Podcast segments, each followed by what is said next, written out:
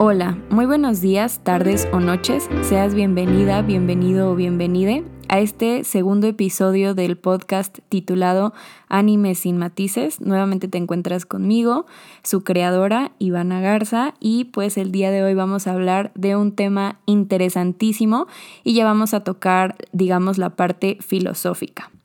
El día de hoy vamos a hablar de el dualismo o dualidad bueno, pues, ¿qué es el dualismo o qué es la dualidad, no? A lo mejor te has topado con este concepto a lo largo de tu vida y tal vez no le hayas prestado mucha atención, pero te voy a decir que la realidad es que es uno de los conceptos más interesantes y que te puede cambiar la vida. Además, otra de las cosas que a mí me llama la atención es que está súper presente en casi todo el anime o en gran parte de los animes y vamos a ver cómo es que los japoneses representan la dualidad y que para ellos esta dualidad es súper importante al grado de que está representada en la mayoría de animes y mangas. Pues ahora sí, Iván, a ver, dime, ¿qué es esto de dualidad o por qué es tan importante o, por qué te cambia la vida?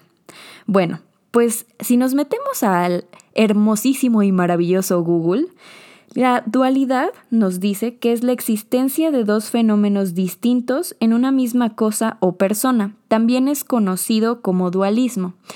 Siempre cuando busco definiciones en los diccionarios me puedo dar como una, una idea general y obvio pues esa es la idea, ¿no? Pero yo creo que siempre hay que meternos a investigar más y más y más porque obviamente esto se queda siempre muy corto. Entonces ya cuando nos metemos a ver realmente lo que es la dualidad, pues nos damos cuenta que es un, un principio y un concepto filosófico y teológico que lleva desde hace siglos, ¿no? Entonces nos dicen que esta es la existencia de dos principios supremos independientes que normalmente o generalmente son antagónicos y que además son irreductibles. Este concepto de dualidad viene de la filosofía china y aquí te voy a mencionar algo que ya se ha vuelto también como un producto súper como consumible y ya nos olvidamos qué es. Todos hemos visto el símbolo del yin y el yang. Bueno, pues el, yin y el yang representan esta dualidad y a veces se nos olvida lo importante que este símbolo es y creo que a veces solo decimos o lo compra la gente porque, ay, es que se ve bonito, ay, es que esto y es que lo otro, ¿no? Y, y, olvidamos esta parte de lo que realmente significa porque el yin y el yang están presentes en todo el universo. Y, y, justo es esta idea que viene de la filosofía china tradicional de hace siglos. Incluso esta dualidad, si nos vamos un poco a la filosofía clásica eurocentrista y shalala, bueno, pues Platón también lo explicó claramente. Nada más que yo no quiero clavarme tanto con los clásicos, justamente porque hemos sido educados bajo esta idea de lo clásico o del poder eurocentrista y dejamos de lado todas las demás realidades como las realidades africanas o las realidades orientales e incluso las realidades latinoamericanas. Entonces yo quiero que nos enfoquemos en esta parte de la filosofía china eh, porque esa, de ahí viene y de ahí surge. Entonces no es que Platón no sea importante, porque obvio, pues es importante y por algo lo estudiamos, pero quiero que nos vayamos a los orígenes. Oye, Ivana, pero pues es que me estás hablando de los chinos y no que el anime es japonés. Ajá, o sea, pero recuerden que si escucharon el primer episodio, yo les comenté que ellos establecieron, o sea, los japoneses establecieron como religión oficial el budismo y practicaban el confucianismo. Y Japón, al ser una isla, o sea, si lo ubicamos geográficamente, es una isla que en su momento estuvo muy, muy aislada. Suena chistoso eso, aislada, isla. este, pero o sea, es real, ¿no? Entonces estuvo tantos años aislada Japón y entonces con quien tenía contacto era con China, era con Corea, era a lo mejor con un poco hasta de India. Y eso me acuerdo que también lo vi en mi curso de historia del arte. Y así fue como se consagró Japón, con ideas totalmente coreanas, totalmente chinas. Incluso adoptó cuestiones y prácticas también eh, de la India. Y eso es lo interesante. Japón creció con todas estas ideas y entonces ahora lo aplica y vemos que lo sigue aplicando después de tantos años y siglos y todo, porque ya se conformó así como una sociedad y, y adoptó el budismo, adoptó el confucianismo, adoptó algunas prácticas del taoísmo y obviamente de la filosofía china, que es de la que vamos a hablar el día de hoy, que es esta dualidad, el dualismo. Bueno, pues eh, entonces, ¿de dónde viene este concepto de la dualidad que también está en el yin y el yang? Pues viene del taoísmo. ¿Y entonces qué es el taoísmo? El taoísmo es una tradición filosófica y espiritual de origen chino, al igual que el budismo, el confucianismo, etcétera, etcétera, etcétera. El taoísmo nos habla de una enseñanza del camino. El Tao nos dice que es el camino o la vía. El fundador de esta eh, ideología o esta práctica filosófica fue Lao Tse. Es chistoso porque este viejo maestro chino todavía hay muchas personas que debaten su existencia histórica como tal. Sin embargo, es uno de los filósofos más importantes de la civilización china. Y dejando de lado la biografía de este filósofo tan importante para no clavarme también tanto en datos duros de historia, pues ahora les voy a mencionar rápidamente uno de los libros que también nos habla de estas como concepciones y de estas ideas filosóficas. Este libro se llama I Ching o el libro de las mutaciones. Este libro hubo una época en la que también se puso mucho de moda y mucha gente lo sigue utilizando y yo de hecho lo utilizo para mi vida diaria, para la práctica de mi vida diaria, porque es un oráculo. Sin embargo, lo interesante de este libro es que se considera como un oráculo matemático. Y te, o sea, tú haces la pregunta casi casi como si fuera un tarot, pero mucho más sencillo entonces tú haces la pregunta y se te contesta con ciertos simbolitos que te dan consejos que ya eh, están establecidos en el libro y es un libro maravilloso y les voy a leer unos pedacitos que justo nos hablan de esta filosofía. El I Ching es un libro sin palabras, un perfecto sistema algebraico. Esa es una de mis partes favoritas y ahora vamos a pasar a otra que he subrayado y que era lo que les decía del Tao. El hombre ha perdido su Tao, el sentido de su vida, su camino, y el que pierde el camino se ve invadido por la angustia de lo incierto. Se verá que cada hombre tiene su Tao y que lo mejor para él es seguirlo. Toda pregunta clara lleva en sí misma la respuesta. Este libro, con su filosofía y todo, a mí me parece bellísimo y la verdad es que cuando uno se pone a analizar sobre estas frases tan sencillas y a veces también tan complejas y empiezas a, encontrarle sentido y, y buscas aplicarlas a tu vida, es cuando empiezas a decir así como, órales, qué chido, qué chido que yo puedo hacer esto de una forma pues como haciendo filosofía y haciendo religión de una manera que nunca se me enseñó y que, y que me pueda ayudar a encontrar mi camino de vida, a encontrar a lo mejor esa decisión que yo no sabía qué hacer, ¿no? Además, cabe señalar y mega recalcar que gran parte de estas corrientes son rechazadas, o sea, en, el dualismo y la filosofía china son rechazadas por la Iglesia Católica. ¿Por qué? Porque en la Iglesia Católica se nos presenta que Dios, siendo bueno y creador de todas las cosas, no puede ni debe de ser malo y no da existencia hacia ese mal, porque si Dios es bueno, ¿cómo va a permitir que exista ese mal? ¿No? Entonces rechazan totalmente esta idea y aquí lo, que te dicen es como, a ver, pues sí, o sea, Dios y las divinidades y las entidades pues son buenas, pero también existen estas malas. Y si no existiera esta parte mala, pues entonces tampoco habría como este bien. Y esa eh, es lo fundamental de esto. Aquí estamos regresando a hablar ya más específicamente del dualismo, de esta dualidad que se deriva de la, de la filosofía taoísta que les expliqué un poco.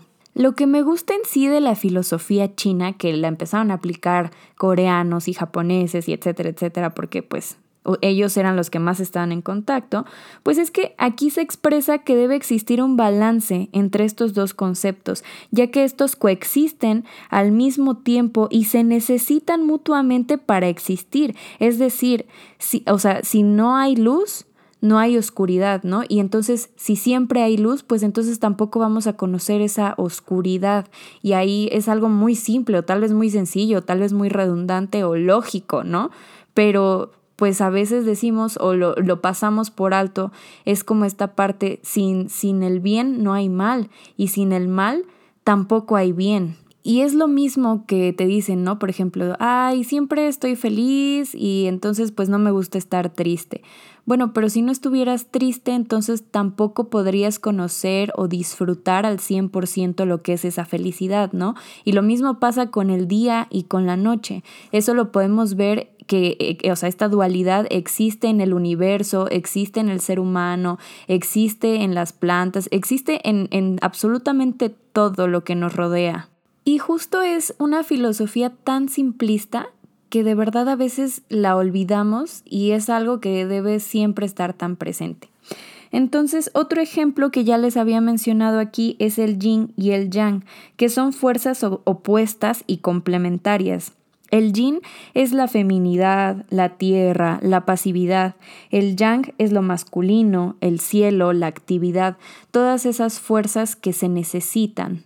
Y con simplista no me refiero a que no sea compleja, porque claro que es complejo. O sea, yo por ejemplo ahorita les acabo de decir en cuestiones de, de, religión católica, pues algo que dirían, no, pues es que si Dios es bueno, pues no, no puede existir el mal, ¿no? Y ahí mucha gente va a chocar completamente con estas ideas de, no, pues es que el mal es mal y no debe existir y bla, bla, bla, bla, bla, ¿no?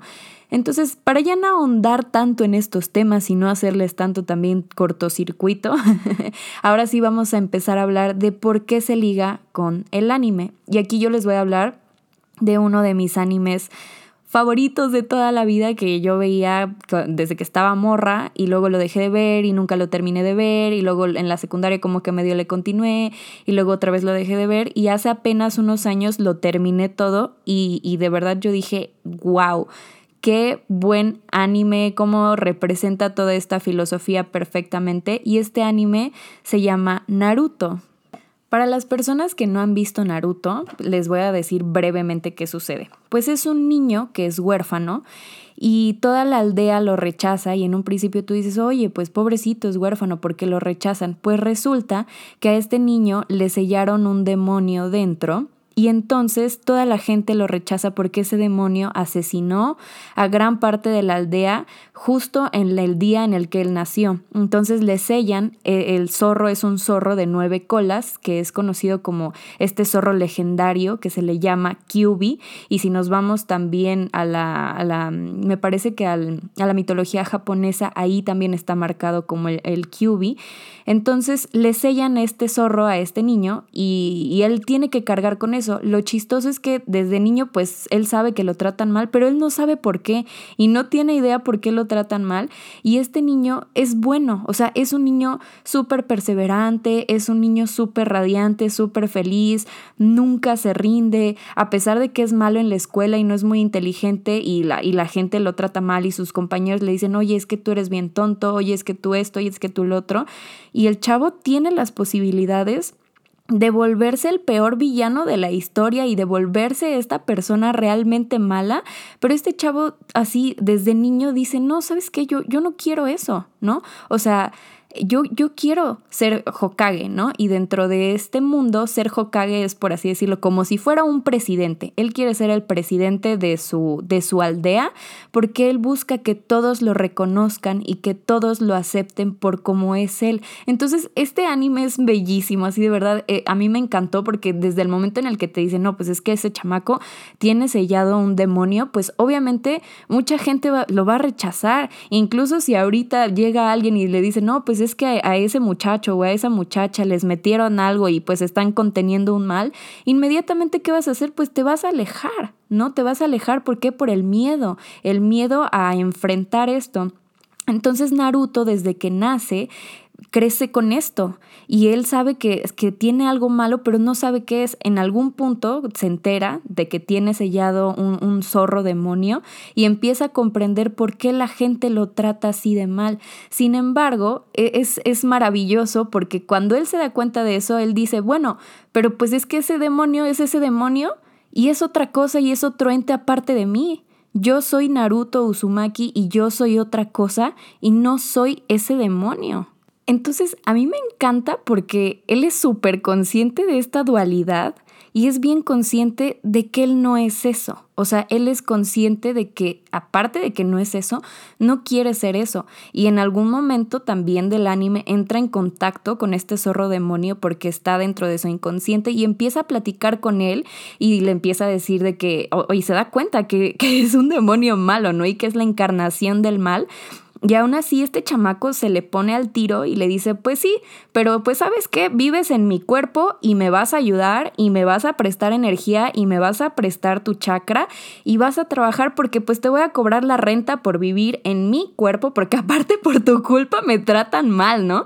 Y imagínense, o sea, imagínate ponerte al tú por tú con una entidad así de, de pues de mala y aún así decir, pues yo soy esto y yo soy bueno y no me voy a dejar ver vencer por ti. Estoy consciente de que estás en mí, pero aún así, pues yo te voy a cobrar la renta y te voy a poner un límite. ¿Y saben qué es todavía lo más maravilloso?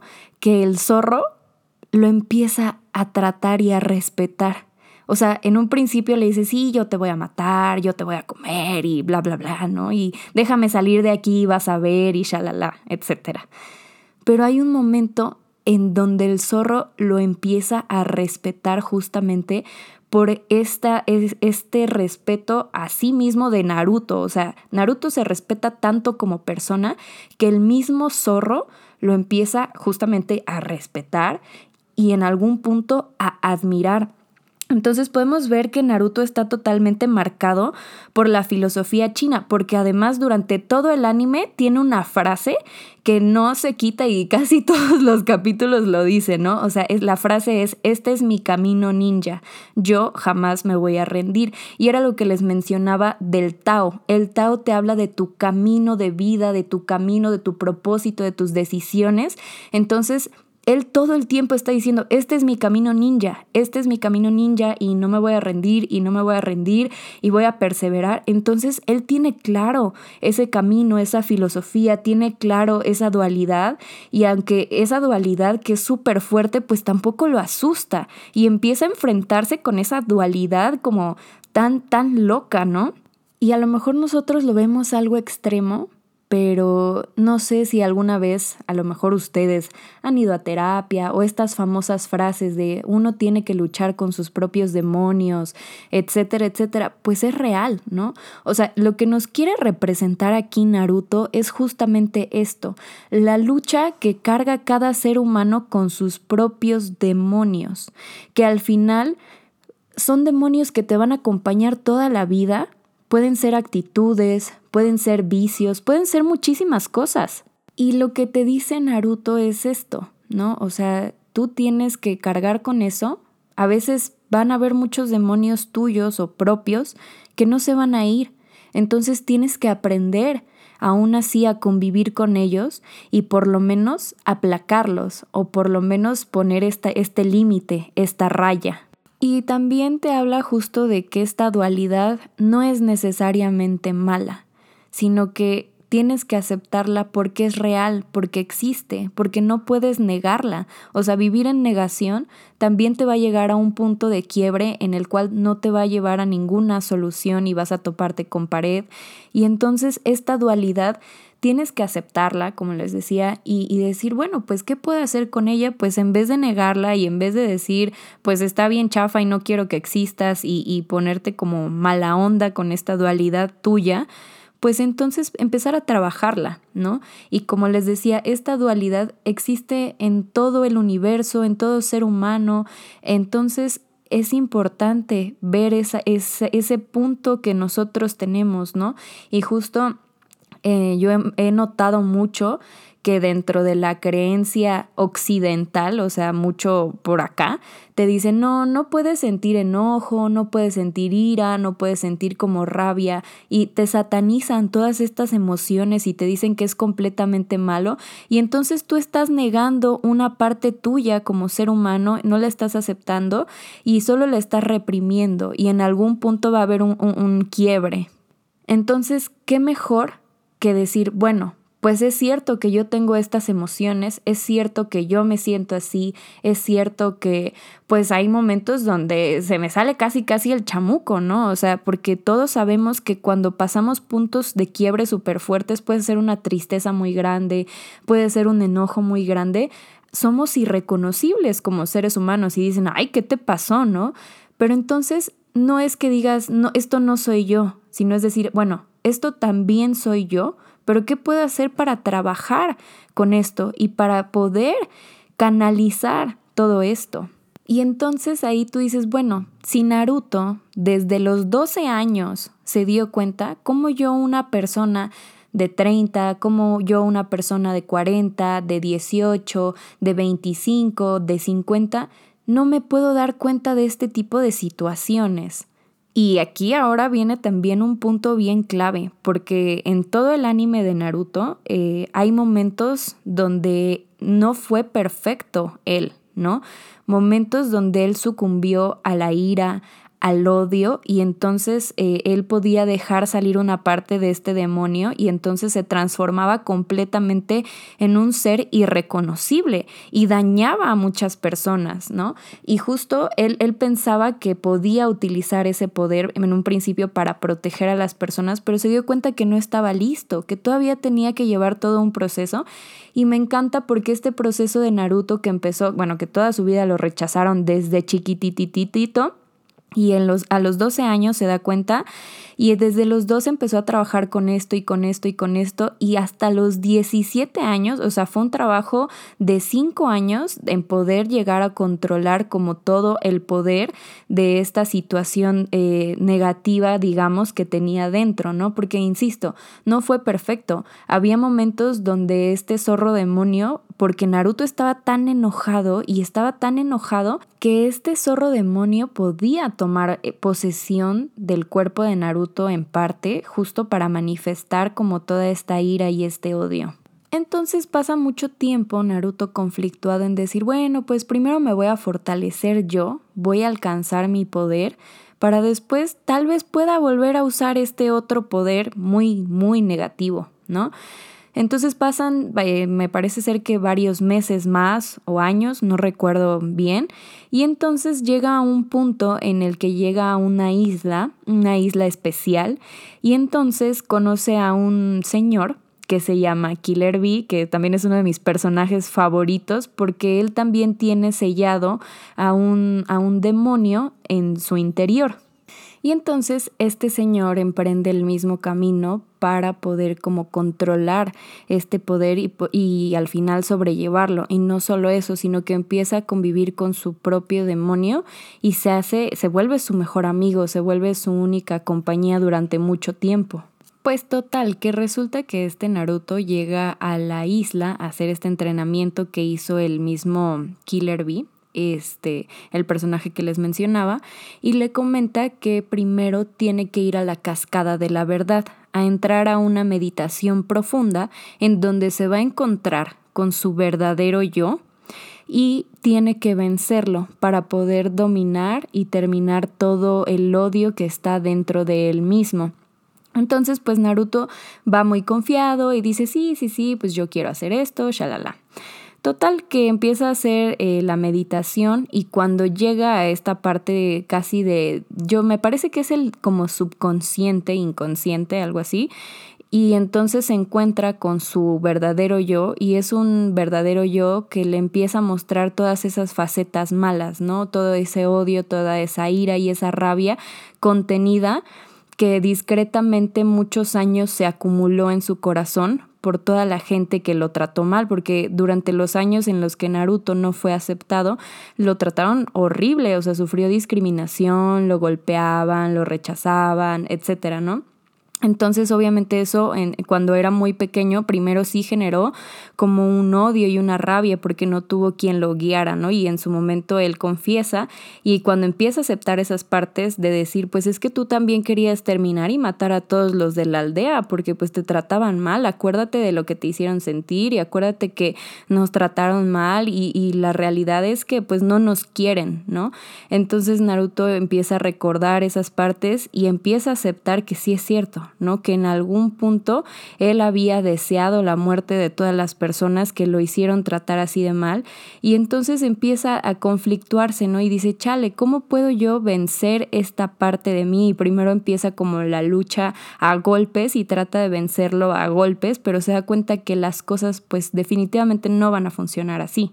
Pues total que la primera vez que intenta hacer eh, la meditación y vencerlo, no lo logra, se queda reflexionando cómo lo puede hacer, lo vuelve a intentar y entonces empieza primero a platicar con su otro yo, ¿no? Y le sigue insistiendo, así como es que acuérdate lo que nos hicieron y acuérdate cómo nos trataron y está bien que tú odies y está bien que tú hagas esto porque pues se lo merecen.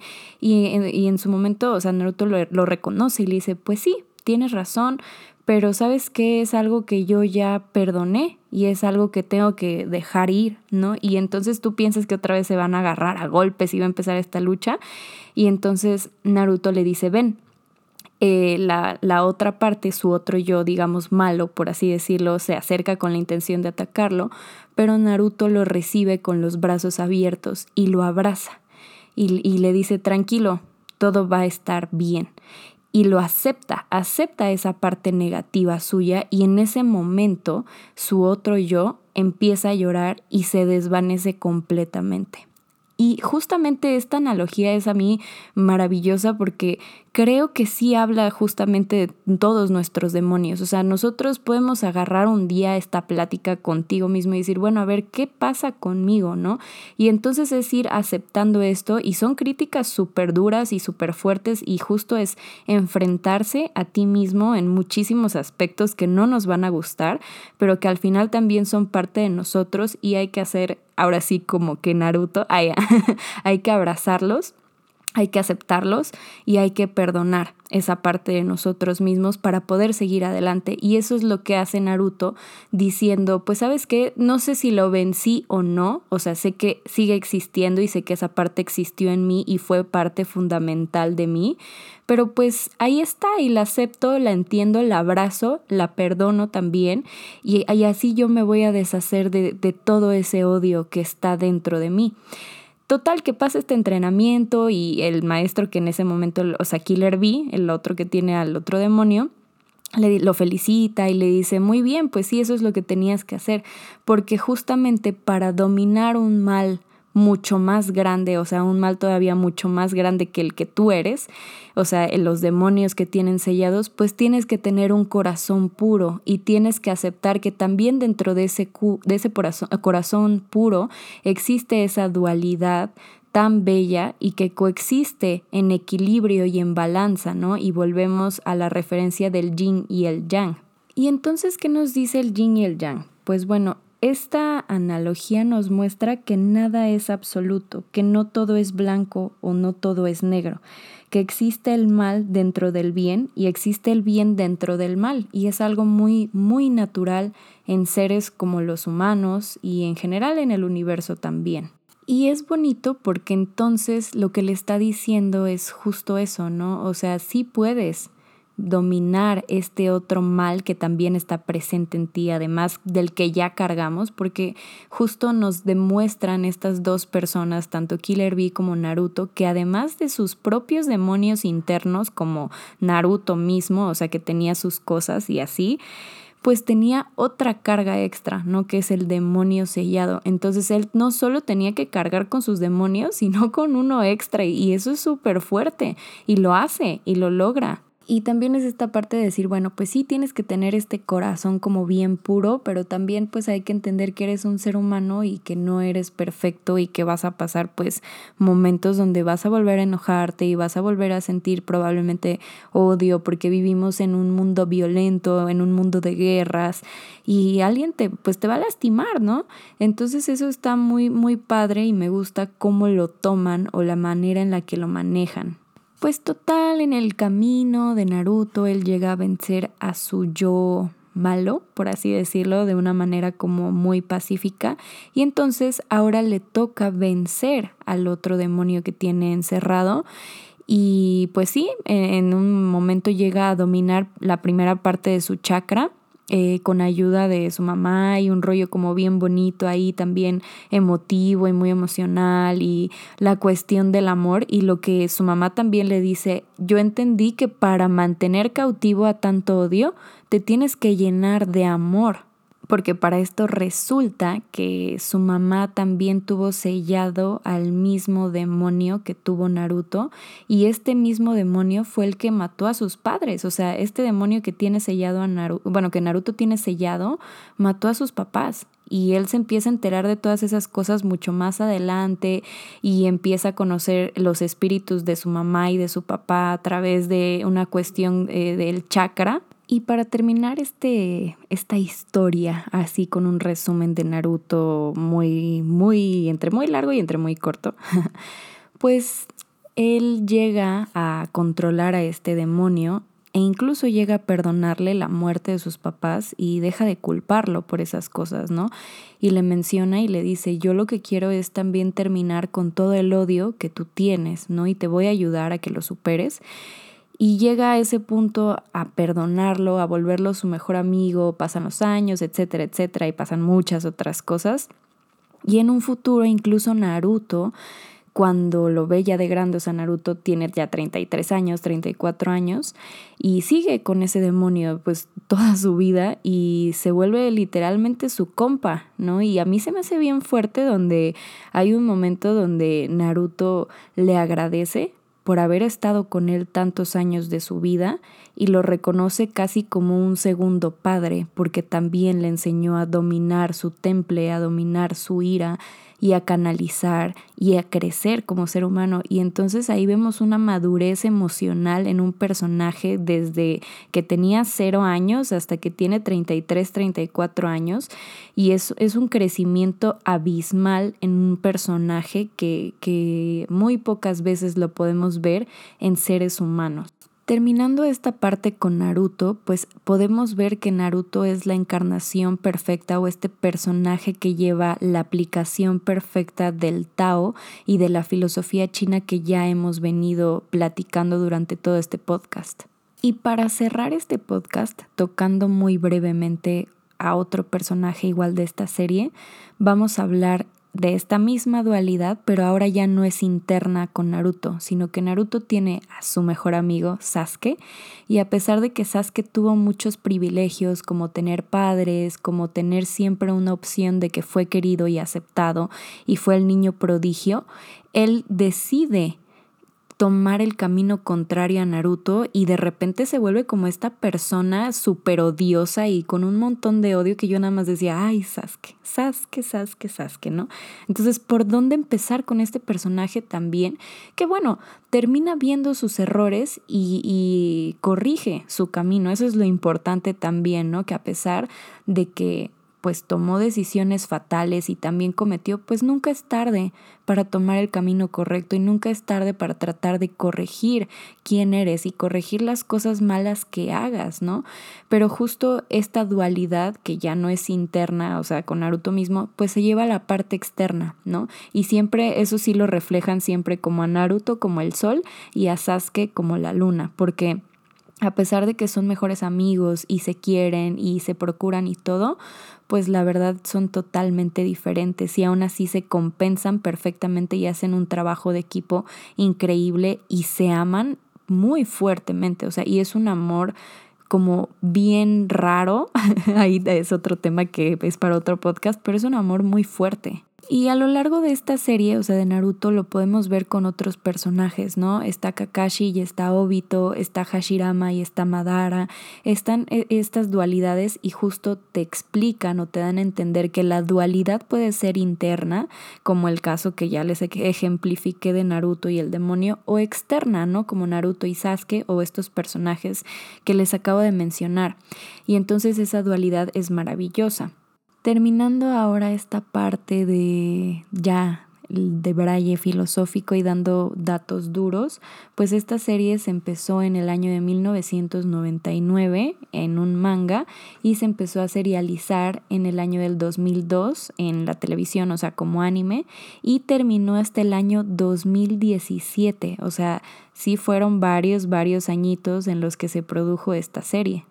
Y ya para cerrar este podcast, ahora sí, pues no solo lo podemos ver en Naruto, o sea, y eso lo platicaba con un compa que se llama Diego y me dice, es que sabes qué, te vas a Code Geass y te das cuenta que no todo el tiempo puede ser como Lilush, pero tampoco puede ser todo el tiempo como Susaku, ¿no? Y está esa dualidad. Y luego te vas a Shingeki no Kyojin y no todo el tiempo puede ser como Eren y no todo el tiempo puede ser como Armin, ¿no? Entonces tienes que encontrar como un balance entre estos personajes y aquí, o sea, tanto en Code Geass como en Shingeki, pues es como la cosa más externa, o sea, esta dualidad externa, pero está presente. Y entonces es muy bonito que siempre, siempre siempre lo están ejemplificando y te están diciendo, oye, esta dualidad existe, está presente, ponle atención, porque también es parte de ti y eso te va a dar un balance y equilibrio como ser humano y te va a enseñar tu camino. Entonces, pues quisiera que nos fuéramos con esta reflexión y sobre todo con esta pregunta. ¿Tú aceptas a tus demonios? Si los aceptas, ¿cómo los tratas? ¿Cómo los cuidas? ¿Qué haces con ellos? ¿Qué haces para como convivir con ellos, ¿no? Como para tener esta dualidad en equilibrio. ¿Serías capaz de ser como Naruto y abrazar esta parte mala tuya en la cascada de la verdad? A ella, ¿no? Qué, reflexiones. pues a mí el anime siempre me hace estar reflexionando y reflexionando, entonces yo les recomiendo que vean todos estos animes, vean Naruto, vean Code Geass, vean Shingeki no Kyojin, vean Berserk, vean Hunter x Hunter, o sea, de verdad tienen que ver todas estas cosas. A mí me parece maravilloso y pues nada, muchísimas gracias por haberme escuchado el día de hoy. Me despido. Este tema de la dualidad yo creo que le voy a hacer otro podcast porque todavía me puedo debrayar un poco más y podemos tocar otros temas y podemos seguir hablando de esto, pero ya veremos cómo se va dando toda la cosita porque hay otros temas que también ya quiero hablar y estoy muy emocionada. Entonces, si llegaste al final de este podcast y eres mi fiel seguidor o seguidora o seguidore, pues te agradezco mucho tu tiempo, eh, te agradezco si me compartes, si le das like, si te suscribes. Ay, ya me siento como esos youtubers y yo ni soy youtuber, ¿verdad? o sea, yo nada más estoy compartiendo esto porque me gusta, la verdad. En fin, pues muchísimas gracias, me despido y nos vemos la siguiente vez en este podcast.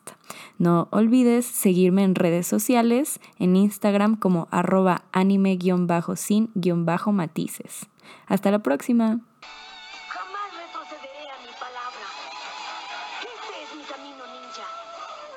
Anime sin matices es un podcast autogestivo.